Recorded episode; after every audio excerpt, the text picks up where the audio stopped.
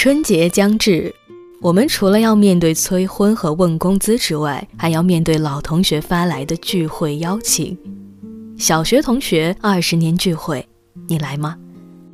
春节是个回家召唤令，所以我们很多同学聚会啊，特别是小学和初中的同学聚会，都很喜欢放在春节前后举行，因为这个时候大家都回家了。能够将大家聚到一起，还能够故地重游，本来呢，这是一件挺好的事儿。但是越长大，却越觉得变了味儿。有的人满身名牌的出席，同学聚会变成了攀比大会；读书时候暗恋的人拖家带口的出现，而你呢，却还是单身。大家各自客套的敬酒。然后大醉一场之后，第二天发现谁都不记得。同学聚会啊，聚就要聚到心坎上。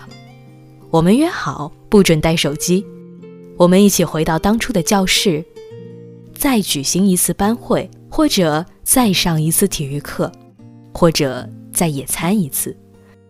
这样的同学聚会比去高档餐厅吃饭、去 KTV 胡吃海喝要更有意义。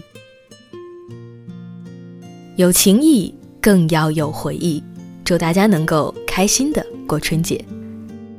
想听更多好听的声音，来荔枝找我哦。